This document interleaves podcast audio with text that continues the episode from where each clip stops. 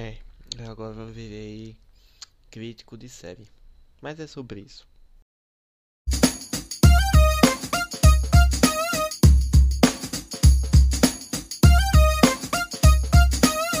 Eu ainda não sei.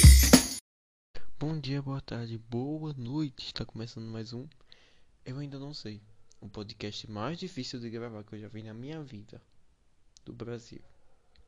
Eu sou o Rafael e está tô, tô totalmente desconexo. Não sei se essa palavra existe. Mas enfim.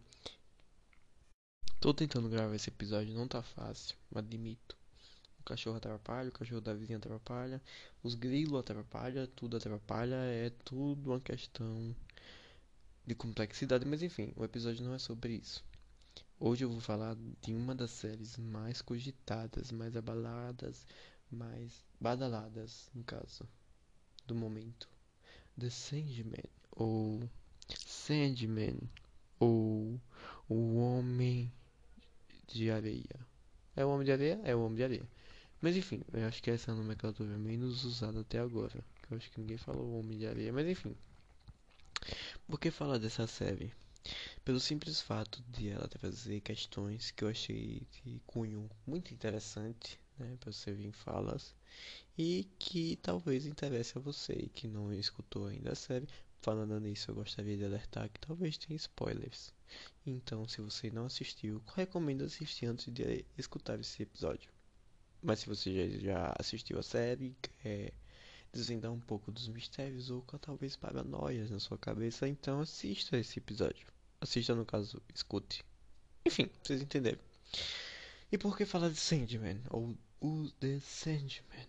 Ou o Homem de Areia? Primeiramente porque eu, como um amador... Ah, bem lembrado. Eu gostaria de dizer que tudo que eu vou falar aqui é opinião minha. E que eu não sou nenhum especialista na área ainda. Talvez eu me torne um escritor muito famoso. Quem sabe um dia. Ou diretor de, série, filme, enfim. Mas eu falo pelas minhas próprias opiniões e como mero amador de criador de histórias e personagens. Então eu vou trazer os meus pontos de vista que não são lá essas coisas, mas que talvez despertem curiosidades para outros pontos, já que eu também sou um interpretador e você também é. E todo mundo é, enfim. Mas bora lá. Por que falar de Sandman?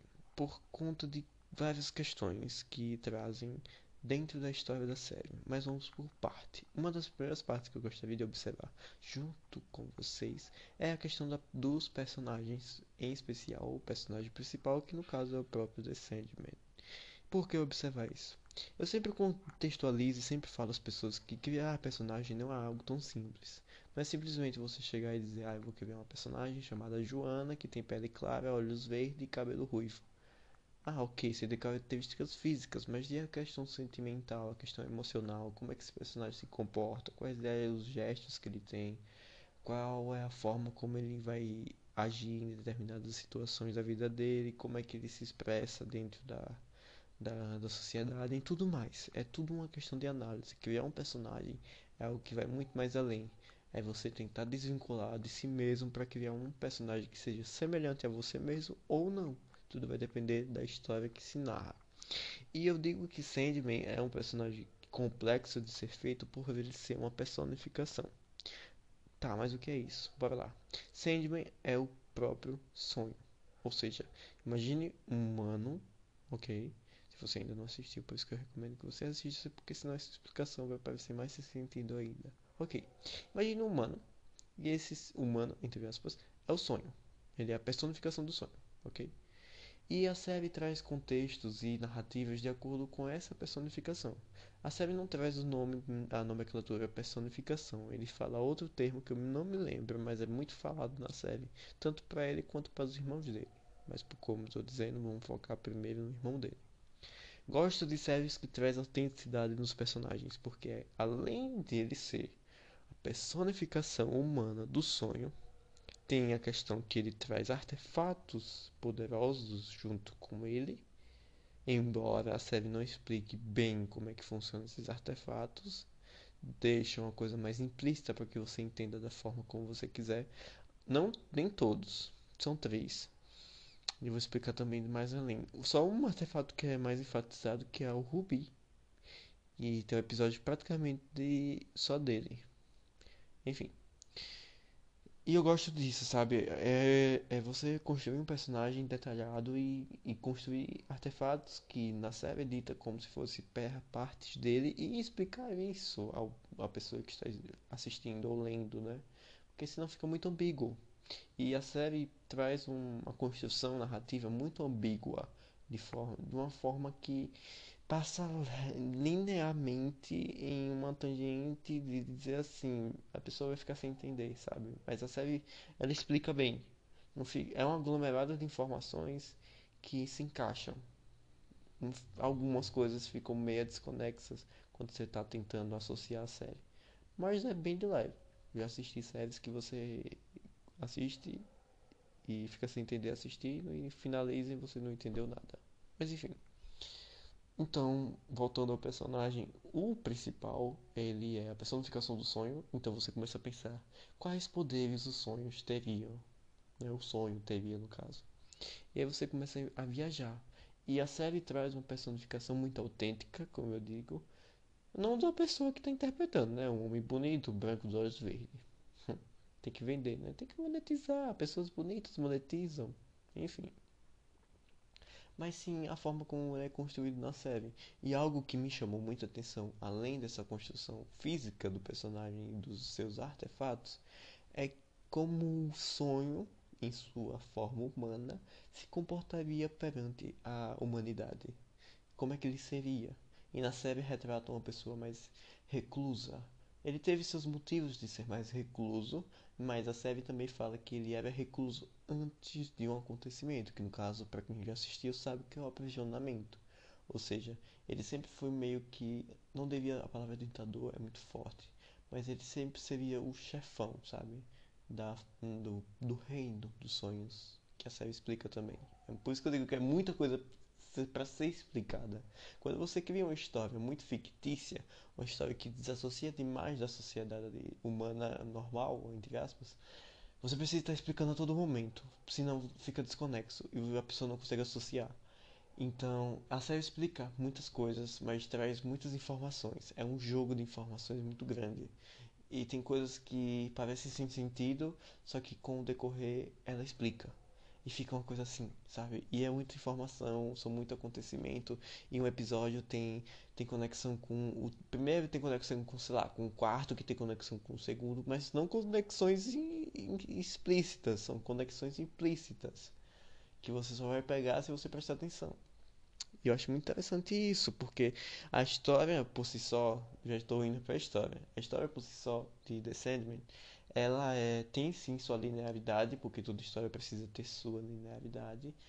Por mais curvas que ela faça, mas ela tem que ter uma linha. E aí a forma como você vai lidar com essa linha é como ela vai ser construída. E Sandman tem pontos, eu vou explicar qual ponto é esse. Que se você não pegar, você simplesmente viaja e não é que não vai fazer sentido depois, mas faz mais sentido se você conseguir pegar. Por exemplo, spoiler, alerta de spoilers. É, uma determina... Ele é aprisionado por, por um mago né, na série. E quando ele é aprisionado, acontece uma doença chamada doença do sono, que as pessoas entram em um sono, como se fosse um coma, por muitos anos. E uma coisa que a série trabalha também é essa questão de, de, de tempo, tempo e espaço que é outra questão também. Só falta, só falta trabalhar o, o metaverso, que aí ia ficar mais loucura ainda. Mas enfim. É, que a pessoa ficava em, em, um sono constante durante muitos anos, até que ele se libertou durante, acho que foi um século que ele ficou sem, sem viver, sem viver no caso aprisionado. E, em uma e a série fala de algumas pessoas que passaram por essa doença, só que foca rasamente em uma personagem negra que tá deitada e todo mundo fala dela. Ela passa umas três cenas ou quatro cenas falando dela, mas são cenas rápidas, sabe? E é essa personagem que vai ser desenvolvida lá pra frente, que vai ser explicada a história dela lá pra frente, mas foi um detalhe. Outra coisa, tem um no episódio que eu falei do amuleto, tem uma personagem que que é falada lá e mais pra frente, dentro do, da casa da menina, tem uma imagem que é a foto da menina que foi falada lá atrás, no episódio do amuleto.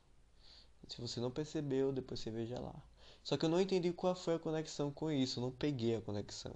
Talvez tenha alguma conexão, só eles quiseram colocar como, sei lá, um easter egg. Pra quem não sabe, um easter egg é tipo uma curiosidade dentro de cena, algo mais ou menos assim.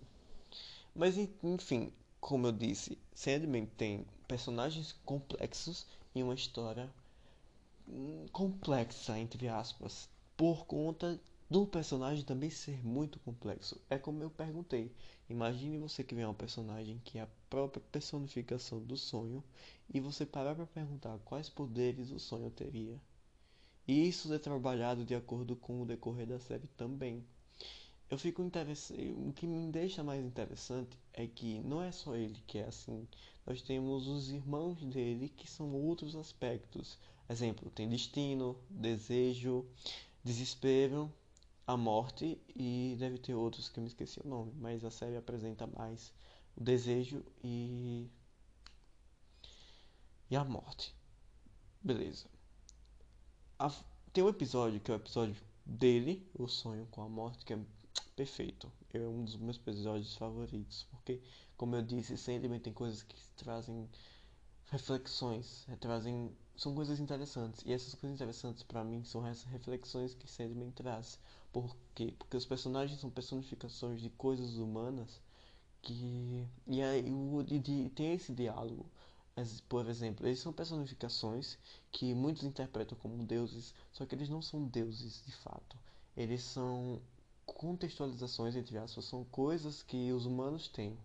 E aí fica nesse diálogo, tipo, um quer ser soberano dos humanos e o outro quer entender que eles não são soberanos, mas sim meio não servos, mas eles servem aos humanos por serem aspectos humanos, entendeu? E não só humanos, é, humanos e não humanos, mas a maioria são humanos.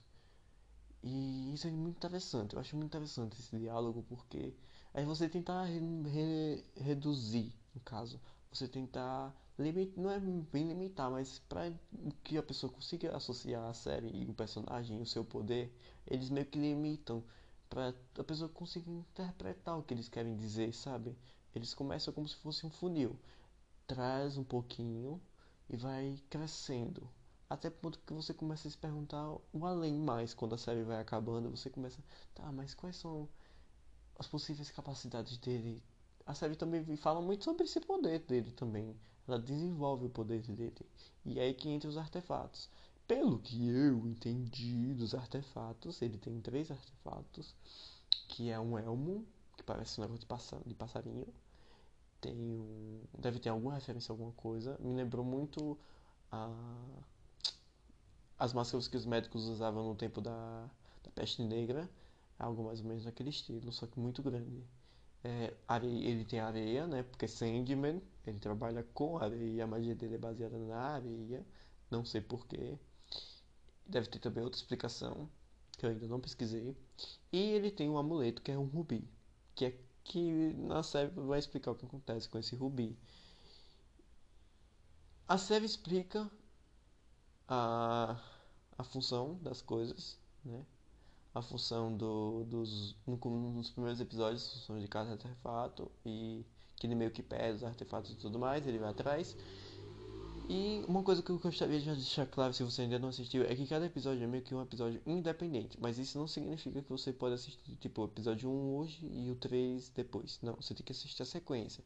Mas são histórias desvinculadas que se vinculam, por assim dizer. Porque cada pessoa, cada história é como se fosse um personagem diferente até um determinado ponto onde começa a falar sobre o tal do vórtice, mas eu não vou entrar nele porque é muito complexo. É bom você, você precisa entender toda a série antes para entrar no vórtice, senão você fica voando. Mas enfim. Que eu gosto muito disso. Eu gosto muito da complexidade trabalhada em série e bem trabalhada. Por isso que eu acho imprescindível. Você pode dizer que Sandman tem pontos ruins, que às vezes eles forçam a barra por causa que o personagem é, enfim, muito humano ou sei lá, tem seus pontos estranhos na série. Eu não digo nem ruins, são pontos estranhos, mas a contextualização, a narrativa, a forma como os personagens são falados e como é demonstrado na série é muito incrível. Por isso que eu disse, o episódio da morte e, do, e dos sonhos é incrível, porque eles trazem uma reflexão sobre isso. Tem um episódio também que traz muita reflexão, que é o episódio, eu vou chamar assim, o episódio dos 100 anos. Vocês vão entender a narrativa dos 100 anos. E é muito incrível também, porque você começa a falar mais sobre a, as emoções, os sentimentos e a forma como eles se dialogam. Do caso, os aspectos, que no caso seria o sonho. Por que eu acho interessante isso? Porque o sonho em si, o personagem, ele tem um, um, muitos problemas. Eu diria que ele tem muitos, mas ele tem muitos problemas dentro de si emocionais, de forma como ele vai dialogar com a humanidade. E esses problemas afetam ele em suas decisões e deixando ele um personagem muito frio. E eu gostei disso porque você não sabe se ele é um personagem. De fato, você entende que ele é um personagem bom, mas você tem que lembrar também que ele é um personagem dos sonhos que também tem os pesadelos. Ok? Beleza? E que ele fica entre isso, do bom e do ruim. Mas você não consegue entender qual é o ponto que ele quer chegar. Tem momentos que ele é cruel, mas tem momentos que ele é bondoso. E ele fica nesse diálogo e você não consegue compreender qual é a dele. Se ele é bom, se ele é ruim.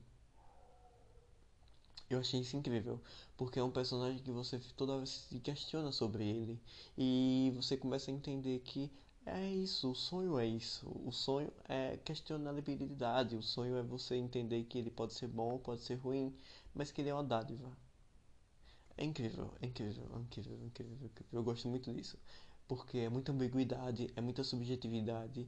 Você não pode simplesmente assistir aquela série como e e não entender essa subjetividade, entender ela como se fosse uma coisa totalmente objetiva e direta. Não é bem assim. Você não está assistindo uma série cômica e embora tenha esses momentos cômicos, não é uma série muito para você ficar rindo, se acabando de rir.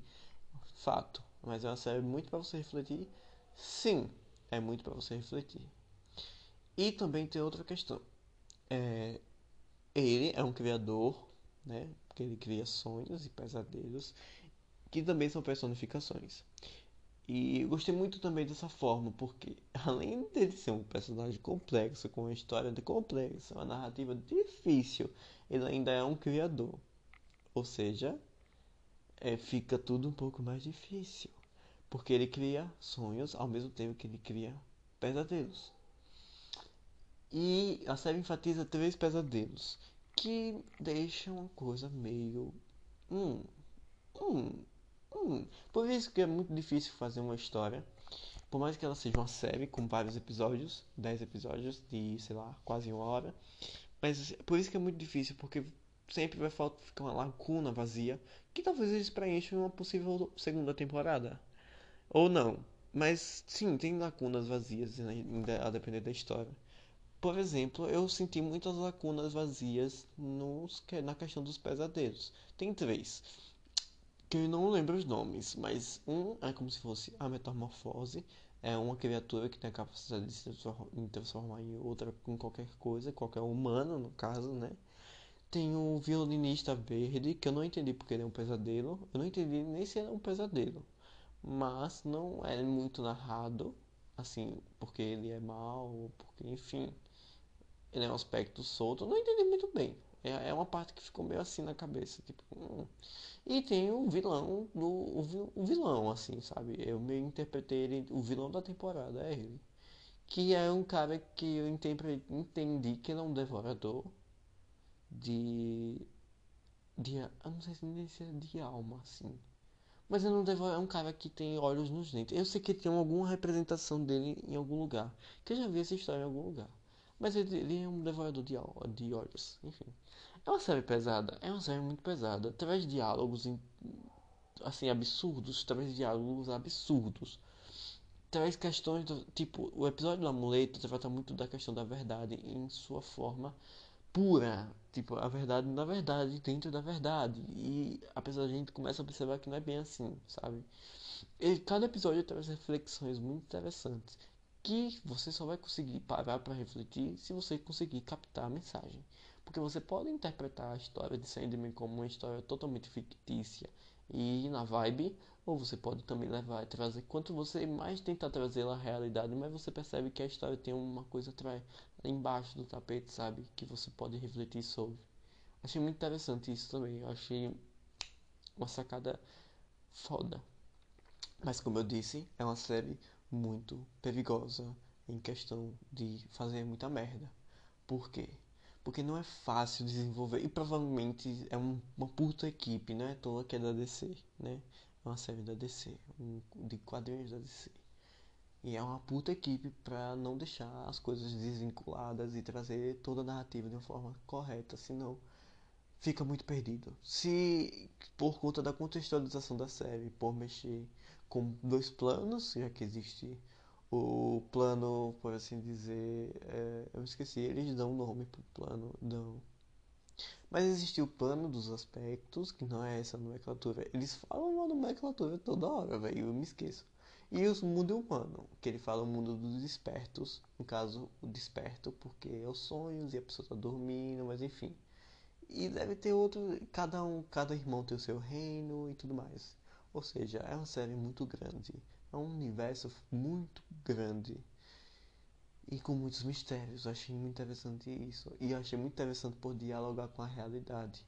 A série traz pontos interessantes, a série traz interpretações interessantes, mas tem muita coisa em aberto. Ou seja, terá a segunda temporada, pode ter certeza. Mas é isso, gente. Como eu falei, eu falei, falei muito. Fiquei muito interessado na série, eu gostei muito. Teve o que me deixou meio intrigado. Agora, rapidamente eu vou falar, porque eu não fui muito fã. A personificação do sonho, eu achei uma coisa meio Edward Cullen, sabe? Meio crepúsculo. Achei uma coisa meio forçada. Mas tem sua autenticidade, sabe? Ele fazendo biquinho, toda hora ele tá fazendo bike. Se você olhar pra cara dele, você vai pensar que ele tá fazendo biquinho pra tudo, sabe? E eu poderia ter falado da não expressividade do rosto dele, mas é uma, eu acredito que seja uma característica do personagem. Mas ele é muito inexpressivo, assim. Ele é muito. Eu acho que é muito a característica dele, a não expressão. E ele sempre está parecendo que o olho vai lagrimejar, mas acredito que seja efeito de câmera. Enfim, eu observo tudo isso. Eu acho muito interessante. Tudo. Tem séries que, que captam tudo para que seja uma mensagem diferente. Ou não, né? Às vezes é só um pontozinho, mas tem momentos que parece que ele tá chorando, querendo chorar. É uma, uma. Mas o que me deixou incomodado mesmo foi só essa caracterização. Eu achei um pouco forçada. Até teve meme dizendo que tava comparando com Crepúsculo, assim. Achei um pouco. Mas é o aspecto do personagem, né, gente? Não vamos também, né? Enfim. Tem muita representatividade. Muita representatividade. De fato, tem. Tem muita, assim, tipo, muita, tipo, muita. Tipo, muita. Foi normal. Mas é isso. E tem muitas questões também a serem apontadas. Tem a questão do personagem e a sua identificação com a humanidade. O sonho é a identificação da humanidade, dele se posicionar e ser um pouco mais sentimental, um pouco meio menos lógico, por assim dizer. Tem a questão dele com os pesadelos, onde ele trata os pesadelos como algo ruim, mas talvez os pesadelos não sejam tão ruins assim. Tem a questão da, dos pesadelos que ele se sentir humanos devido ao momento que ele ficou preso.